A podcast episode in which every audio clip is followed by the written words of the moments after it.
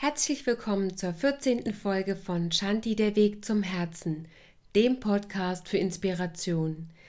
Ich bin Nadine Black, Yogalehrerin und Ayurveda-Beraterin und lese euch heute wieder eine Weisheitsgeschichte aus dem Yoga vor. Der mittlere Pfad von Anthony de Mayo. Als Buddha zu seiner spirituellen Suche aufbrach, führte er ein Leben voller Entbehrungen und strenger Askese. Eines Tages gingen zwei Musikanten an dem Baum vorüber, unter dem er meditierend saß. Einer sagte zum anderen Spann die Seiten deiner Sita nicht zu fest, oder sie werden reißen. Und lass sie nicht zu locker hängen, denn dann kannst du darauf keine Musik machen. Halte dich an den mittleren Weg. Diese Worte trafen den Buddha mit solcher Wucht, dass sie seinen Weg der Spiritualität grundlegend veränderten. Er war überzeugt, dass die Worte für sein Ohr bestimmt waren. Von dieser Minute an gab er alle strengen Grundsätze auf und begann einem Weg zu folgen, der leicht und hell war. Den Weg der Mäßigung. Und tatsächlich wird sein Zugang zur Erleuchtung der mittlere Pfad genannt. Wie finden wir hier unsere Inspiration? Diese Geschichte hat mich etwas länger beschäftigt, denn obgleich es um den mittleren Pfad geht, so ist das Thema Erleuchtung hier nicht unbedeutend. Nun kenne ich jetzt nicht so viele erleuchtete Menschen, deshalb bedurfte es hierzu ein wenig mehr Recherche. Um zu verstehen, was Erleuchtung in etwa bedeutet, gehe ich dafür einige Schritte zurück. Im Yoga sprechen wir vom achtgliedrigen Pfad. Das ist der Weg bzw. die Stufen zur Erleuchtung. Es beginnt mit den ersten beiden Stufen, den je fünf Regeln in der Außen- und der Innenwelt. Die wohl bekannteste Regel der ersten Stufe, sprich Yama, wurde populär durch Mahatma Gandhi. Ahimsa, die Gewaltlosigkeit, die sowohl auf körperlicher als auch verbaler handelnder und geistiger Ebene praktiziert wird. Gandhi rief den gewaltlosen Protest von unterdrückten Menschen ins Leben und zeigte ihnen damit, wie es möglich ist, gemeinsam für Dinge ohne Gewalt einzustehen. In seinem Buch Mein Leben schreibt er Der Pfad der Selbstläuterung ist rau und steil. Um vollkommene Reinheit zu erlangen, muss ein Mensch emporsteigen über die widerstreitenden Mächte von Liebe und Hass, von Zuneigung und Abneigung und muss durch und durch frei werden von aller Leidenschaft in Gedanken, Worten und Taten. Ich muss mich selbst zur Null machen. Solange ein Mensch sich nicht aus eigenem freien Willen an letzte Stelle stellt unter seinen Mitgeschöpfen, ist kein Heil für ihn. Ahimsa ist der äußerste Grad der Demut.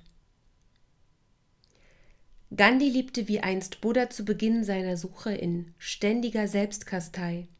Er ging sein Leben lang immer wieder an körperliche Grenzen, war stets bestrebt, seine immerwährende Leidenschaft und seine Gedanken zu bezwingen und zu bändigen. Hat Gandhi den mittleren Weg gelebt? Oder waren sein Dasein und sein Wirken wichtig für kommende Generationen? Führte und inspirierte eben seine unbändige Leidenschaft Tausende von Menschen? Die weiteren Stufen auf dem Weg zur Erleuchtung sind Yoga in Form von Körperarbeit, den sogenannten Asanas und Atemübungen, gefolgt von der vierten Stufe der Kontrolle der Lebensenergie, genannt Pranayama. Die fünfte Stufe beinhaltet das Beherrschen der Sinne, Gedanken und Emotionen, genannt Pratyahara. Die sechste Stufe Dharana bedeutet Konzentration. Die siebte Stufe Dhyana beschreibt die Meditation, den überbewussten Zustand. Und die letzte und achte Stufe, genannt Samadhi, wird als Erleuchtung, Einheit, Einklang oder Verschmelzung von dem Seher und dem Sehenden beschrieben und bedarf laut Yoga außerdem der Gnade Gottes. Im Klartext, das Ich-Bewusstsein löst sich auf. Auf meiner Suche nach Erleuchteten wurde mir schnell klar, dass es hier keine auf einem roten Teppich vorgefertigte Promiliste gibt. Ist es demnach etwas sehr Persönliches? Und wie viele Erleuchtete gibt oder gab es überhaupt? Sind wir in der Evolutionsgeschichte puncto Erleuchtung vielleicht sogar erst am Anfang? Es gibt sehr viele Yoga-Meister und spirituelle Lehrer, doch nicht jeder ist deswegen automatisch gleich erleuchtet. Und hat jeder von ihnen den mittleren Pfad gefunden? In einem Gespräch mit Bayan Noam, Dichter, Mystiker und Prana-Yoga-Lehrer, erzählte er mir von seinen Begegnungen mit drei erleuchteten Frauen und seiner Sicht dazu. Der ersten Frau begegnete er durch Zufall in einem kleinen Dorf auf einem Berg im Norden Bayerns. Eine 70-Jährige, dessen Ausstrahlung ihn beinahe aus der Fassung warf, strahlte aus einer Tiefe, die er nie zuvor erlebt hatte. Er war sich fast sicher, dass sie sich dessen nicht einmal bewusst war. Später erklärte ihm sein Meister, dass diese Phänomene durchaus passieren können. Die zweite erleuchtete Frau durfte er als Schüler auf ihrem Weg begleiten. Die dritte erwies sich für ihn als ein Magnet, dessen geistige Anziehung deutlich spürbar war. Alle drei Frauen strahlten auf unterschiedliche Weise und waren doch gleich beeindruckend. Doch würde jeder von uns erleuchtete Menschen überhaupt erkennen, würden wir ihnen begegnen? Und haben diese drei Frauen den mittleren Pfad wie Buddha gefunden? Bayan erzählte mir, dass es nicht zwingend notwendig ist, den achtgliedrigen Pfad zu praktizieren oder dauerhaft zu meditieren, um erleuchtet zu werden. Und es gibt tatsächlich auch spontane Erleuchtungserlebnisse ohne vorherige Askese oder spirituelle Handlungen und ohne den mittleren Pfad. Im New York der 40er Jahre erwachte Robert Adams im Alter von 14 Jahren während einer Mathematikarbeit. Später bereiste er 17 Jahre lang verschiedene Meister und Lehrer, um seine Erfahrung zu bestätigen. Sein Weg führte ihn zum großen erleuchteten Meister Ramana Maharshi, der ihm die Augen öffnete. Kalifornien Mitte der 80er Jahre änderte sich für eine Frau im Alter von 43 Jahren mit einem Mal das ganze Leben. Byron Katie, Mutter dreier Kinder und erfolgreiche Geschäftsfrau, litt unter schwersten Depressionen, übermäßigem Alkoholkonsum und Esssucht, bevor sie ein Erleuchtungserlebnis ohne vorherige spirituelle Schulung hatte. Ich kann mir nicht helfen, aber es ist kein Muster erkennbar. Es gibt also nicht den einen Schlüssel zur Tür der Erleuchtung. Ist es doch ein Akt der Gnade? Was wäre die Antwort der Menschen, wenn man sie fragen würde, ob sie denn den mittleren Pfad finden oder sogar erleuchtet werden möchten? Yoga und Spiritualität ist in unseren Breitengraden noch relativ neu. Erst in den 80er Jahren begannen sich neben der Asana-Praxis auch die Lehren des Buddhismus in christlich dominierten Gebieten langsam zu verbreiten. Heute wird wie wild Yoga praktiziert und glänzt eher in sportlichen Facetten, wobei die Grundidee geistiger Natur ist und war. Die Lehren des erleuchteten Buddha verzieren inzwischen Kaffeetassen, T-Shirts und diverse andere Alltagsgegenstände. Verliert damit die tiefe Weisheit nicht an Bedeutung?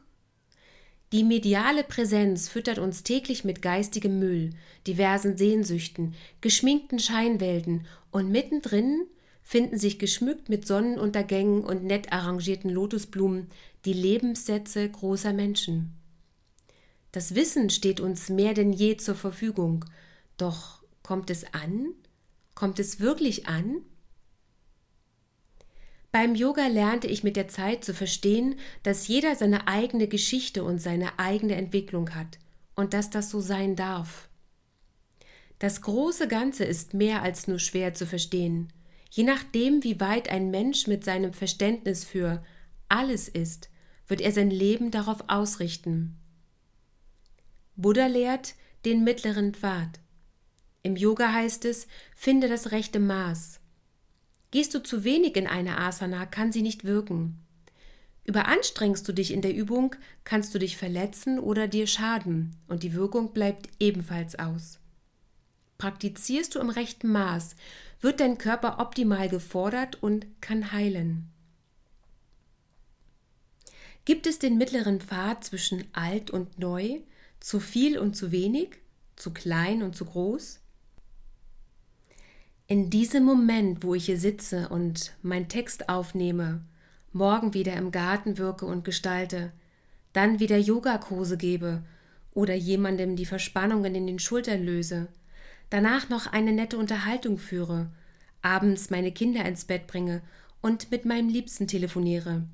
Ja, dann kann ich sagen, genau in diesem Moment habe ich den mittleren Pfad gefunden. Und bitte fragt mich nicht, wie es nächste Woche läuft. Sind wir doch mal ehrlich, da die Wahrscheinlichkeit einer spontanen Erleuchtung so gering ist wie ein Sechser im Lotto, ist die Praxis von Yoga und Meditation eine wunderbare Art, den mittleren Pfad und Zufriedenheit zu finden. Niemand verlangt tagelanges Stillsitzen unter einem Baum. Auch ein stundenlanges Überkopfverharren ist wenig förderlich und sieht aufgrund der leuchtenden Gesichtsfarbe nach einer Weile auch eher erschreckend aus. Also was ist das eigentliche Ziel? Was ist dein Ziel? Wenn wir große Ziele haben, hilft es, mit kleinen Schritten anzufangen. Eine riesige Mauer ist auf den ersten Blick unüberwindbar. Doch schnappst du dir eine Schubkarre, fährst immer wieder Sand heran und füllst diesen Weg nach oben auf, wird die Mauer nur ein Teil des Weges sein. Alles beginnt mit einer Idee. Buddha setzte sich für seine Idee unter einen Baum. Dort begegnete er den beiden Musikanten und wurde auf einen neuen Weg zum Ziel gebracht. Hätte er aber nicht unter diesem Baum gesessen, wären ihm die Musikanten womöglich nie begegnet. Der Weg ist nicht immer gerade. Wir dürfen uns anpassen und wir dürfen auch Fehler machen. Also, wo liegt dein persönlicher mittlerer Pfad? Wo liegt dein Weg?